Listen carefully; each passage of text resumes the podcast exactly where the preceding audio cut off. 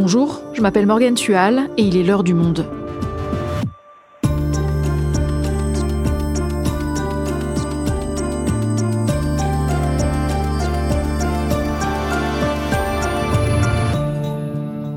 Aujourd'hui, la lutte pour le partage de l'eau s'intensifie en France et se cristallise autour d'une infrastructure, les méga-bassines. Défendues par le gouvernement et les agriculteurs, ces retenues d'eau sont décriées par les défenseurs de l'environnement et certains scientifiques qui déplorent une aberration écologique doublée d'un accaparement de l'eau. Comment fonctionnent ces méga-bassines et pourquoi divisent-elles autant au point de mener à des affrontements comme à Sainte-Soline le 25 mars? Et ce n'est pas la première fois que cette commune des Deux-Sèvres est le théâtre de violences entre manifestants et forces de l'ordre. C'est pourquoi nous avions consacré le 24 novembre dernier un épisode de ce podcast aux méga-bassines avec Martine Vallot, journaliste au monde et spécialiste de l'eau qui nous expliquait tout nous avons décidé de le rediffuser aujourd'hui pour mieux comprendre pourquoi des milliers de personnes ont convergé le 25 mars à Sainte-Soline. Maxi Conflit autour des méga-bassines, un épisode de Claire Lays, réalisation Quentin Tonneau.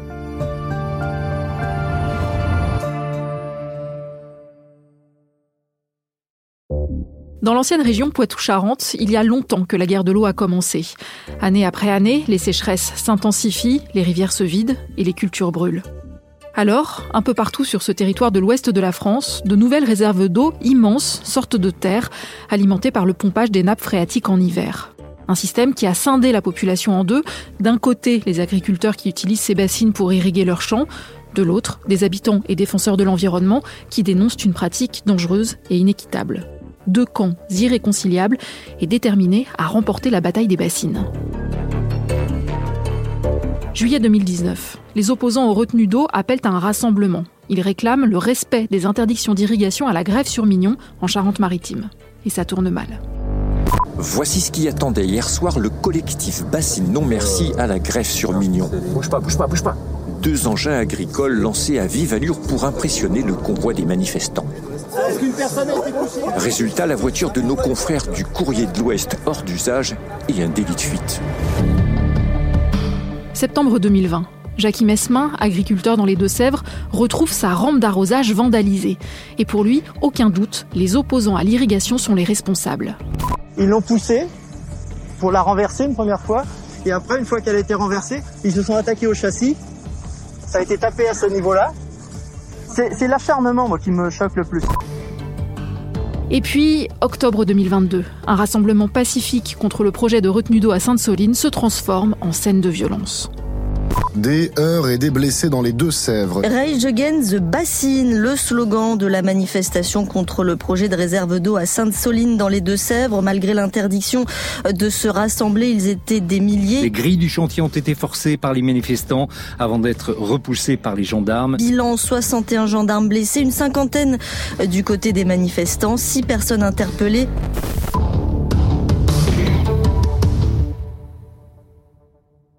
Martine, le sujet qu'on va aborder, les méga-bassines, ça peut paraître technique et on pourrait avoir l'impression qu'il ne concerne qu'une partie des Français dans les zones rurales. Mais en réalité, c'est tout le contraire, car il s'agit de parler des ressources en eau, comment elles diminuent, comment on les partage. évidemment, ben, l'eau, on en dépend tous. Alors revenons sur ce terme, les méga-bassines. C'est quoi et à quoi ça ressemble? Une méga bassine, comme son nom l'indique, c'est extrêmement vaste. Généralement, euh, ça s'étend sur euh, plusieurs hectares. C'est un cratère entouré d'une digue qui fait plusieurs mètres de haut. Donc on la voit euh, souvent de très loin dans la campagne. Ce sont bien sûr des retenues d'eau pour l'agriculture. Ce ne sont pas des retenues qui captent l'eau d'une rivière ou de l'eau de ruissellement. C'est donc bien de l'eau qui est pompée dans la nappe phréatique pendant des semaines, 24 heures sur 24, jusqu'à ce que ce grand réservoir en plein air soit rempli ou pas. Ça dépend si la nappe le permet. Et on en trouve beaucoup en France des retenues d'eau?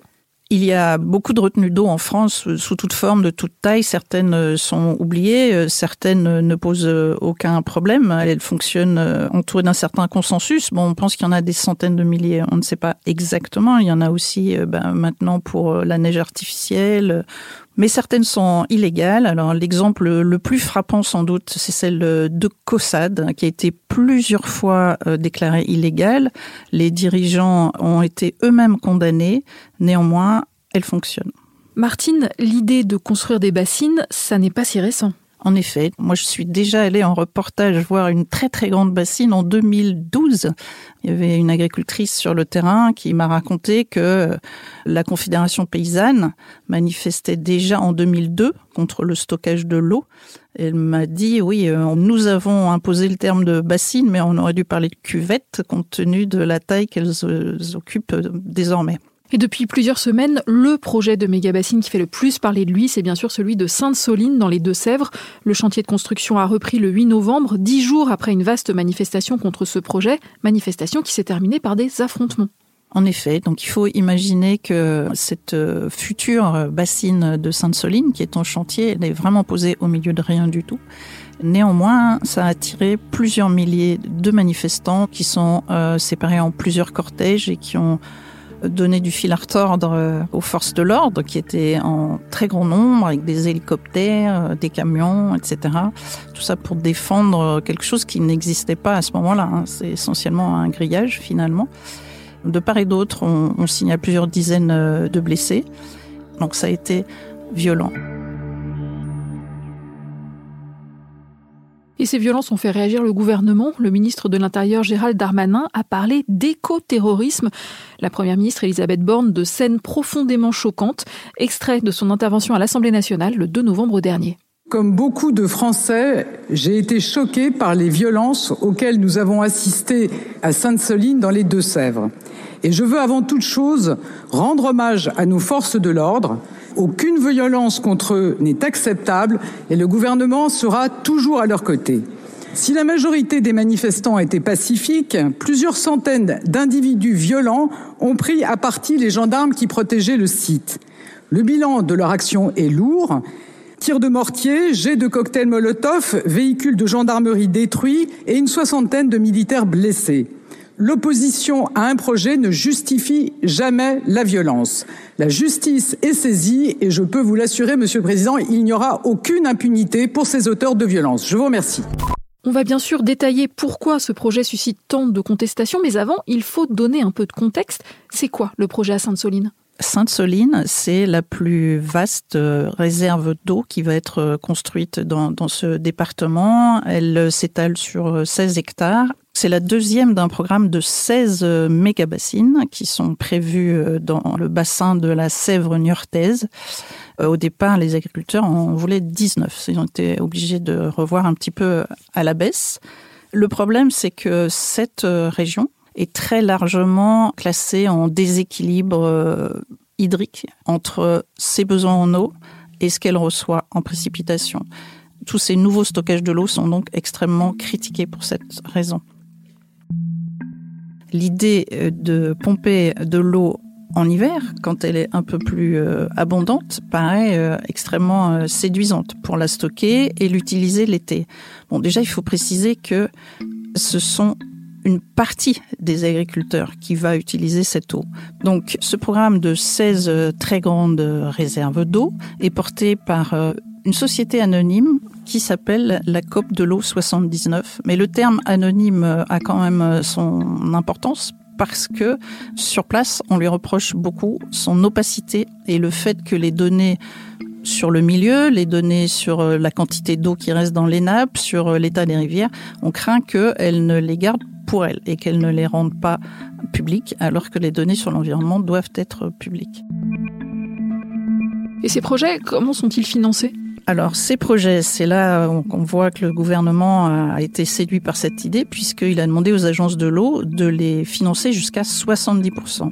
Dans les Deux-Sèvres, par exemple, la totalité du programme de 16 réserves de substitution s'élève à peu près à 60 millions d'euros. On voit très bien que ce modèle agricole-là est très largement soutenu parce que quelques jours après les manifestations, le 3 novembre, à Poitiers, le préfet a signé lui-même un accord avec euh, la profession agricole pour 30 bassines dans le département, ce qui est absolument énorme.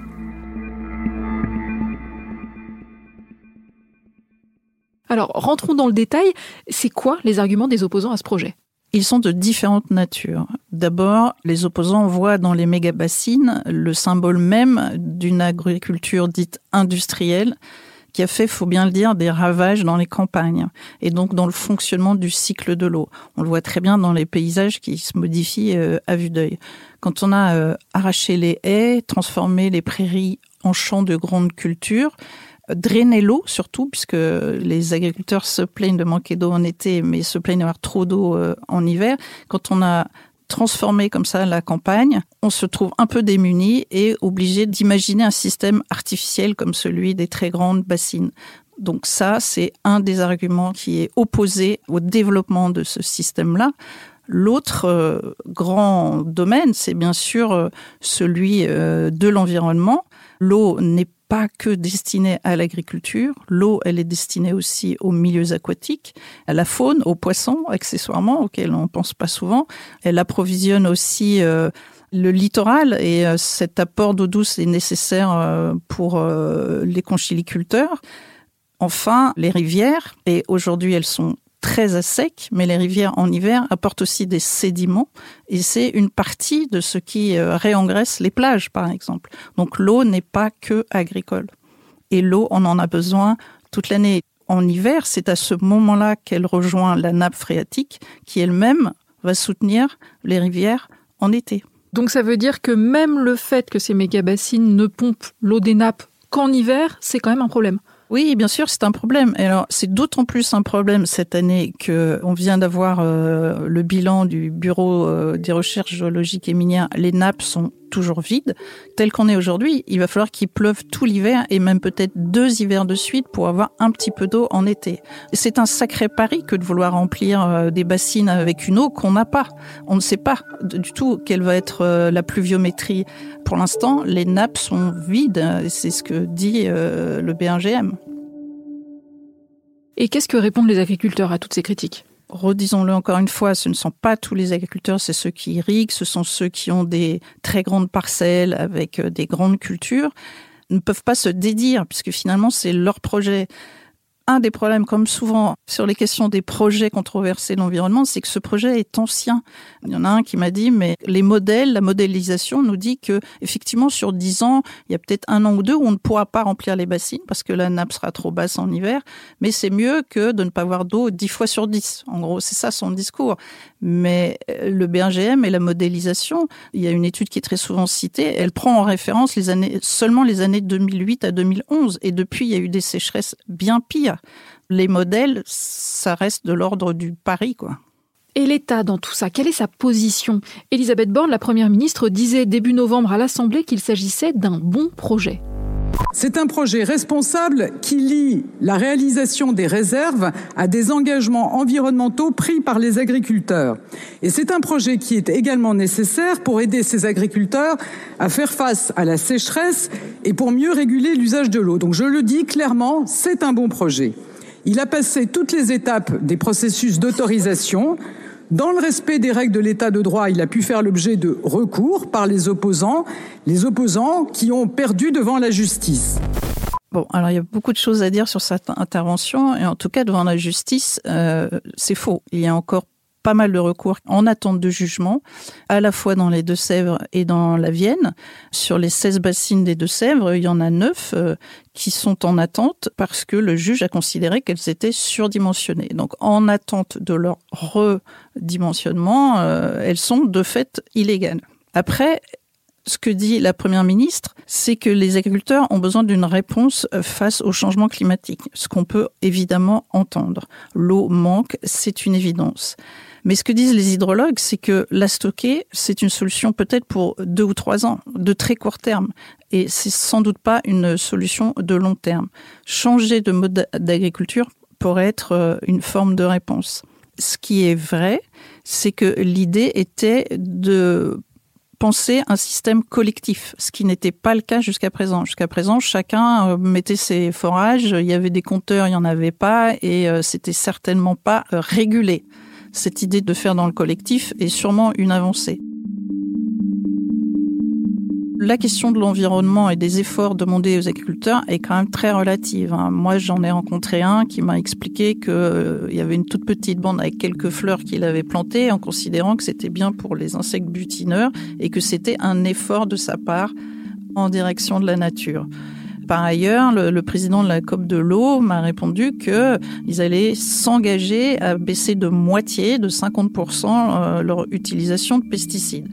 Alors déjà, pour l'instant, aucun agriculteur ne s'est engagé sur cette voie-là, aucun n'a choisi cette case-là, elle est quand même très contraignante. Et par ailleurs, 50%, c'est exactement ce que demande euh, l'objectif national du plan Ecofito, c'est que en France entière, on réduise de moitié l'usage des pesticides.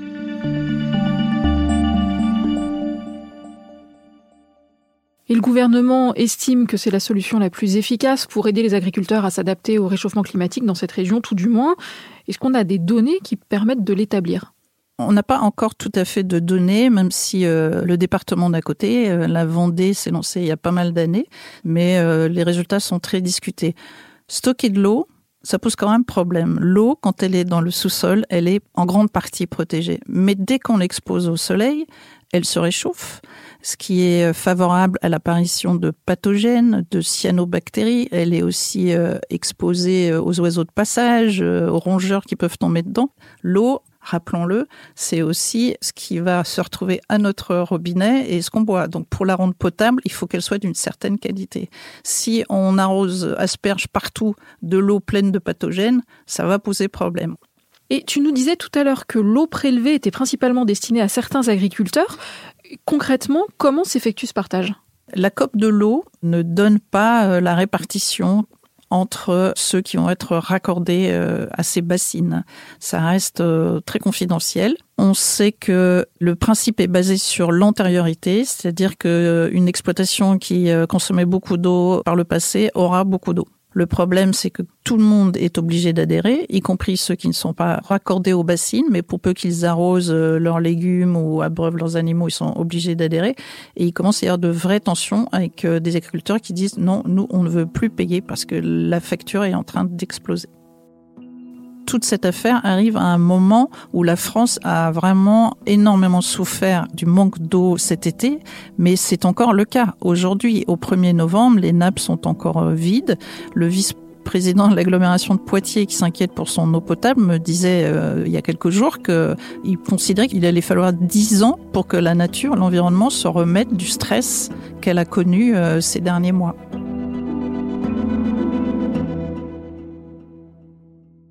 La solution, ce serait donc de réduire la consommation d'eau, ce qui pourrait impliquer de revoir tout le modèle agricole. Est-ce que certains agriculteurs imaginent déjà des alternatives aux méga-bassines? Oui, par exemple, il y en a un qui m'a dit, euh, ben voilà, eux, ils arrosent leur maïs qu'ils exportent. Moi, je nourris les gens 20 km à la ronde. Ce sont vraiment deux conceptions de l'agriculture qui s'affrontent et euh, on sait très bien que les haies, on sait très bien que la prairie, ce sont euh, des éléments qui permettent au sol de se gorger d'eau et de rester humide. Il y a aussi des changements de culture qui peuvent se faire. On parle de plus en plus du sorgho, qui est beaucoup moins gourmand en eau que le maïs, par exemple. Le maïs qui a besoin d'eau pile en été quand il y en a le moins. Et alors maintenant, que va-t-il se passer? Est-ce que les opposants comptent continuer à manifester? Alors, il y a les manifestations, mais il y a d'autres formes d'opposition. Il y a très nombreux bras de fer. D'abord, rappelons qu'il y a plusieurs recours devant la justice qui n'ont pas abouti. Il y a des appels, c'est assez compliqué mais il y a aussi une opposition qui peut se manifester entre ville et campagne. Le fait que le Grand Poitiers, qui représente 40 communes, refuse de signer le, le protocole dans la Vienne, c'est un peu euh, un cri d'alerte, parce que la ville de Poitiers faisait partie des grandes villes citées cet été comme euh, se demandant vraiment comment elle allait pouvoir alimenter ses habitants en eau. C'est une euh, agglomération qui a une régie publique qui potabilise l'eau, qui rend l'eau potable, qui s'occupe aussi de l'assainissement et qui se pose beaucoup de questions aujourd'hui de comment elle va pouvoir continuer à produire de l'eau dans les jours qui viennent, dans les semaines qui viennent, sachant que la nappe est toujours vide. Donc ça, c'est un bras de fer qui s'annonce. Et par ailleurs, dans les Deux-Sèvres, la détermination reste entière. Ce que disent les, les militants, il y aura d'autres manifestations. Il n'est pas question de ZAD. On est au milieu d'une campagne où il y a vraiment absolument rien autour et ça n'aurait pas beaucoup de sens sans doute. Mais oui, il reste extrêmement déterminé. Merci Martine. Merci.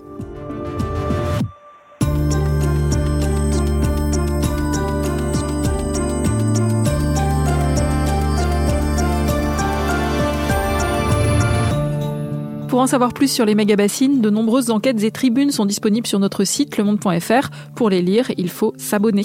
C'est la fin de l'heure du monde, le podcast quotidien d'actualité proposé par le journal Le Monde et Spotify. Pour ne rater aucun épisode, vous pouvez vous abonner gratuitement au podcast sur Spotify ou nous retrouver chaque jour sur le site et l'application lemonde.fr. Si vous avez des remarques, des suggestions ou des critiques, n'hésitez pas à nous envoyer un email à l'heure du monde @lemonde.fr. L'heure du monde est publiée tous les matins du lundi au vendredi. On se retrouve donc très vite. À bientôt.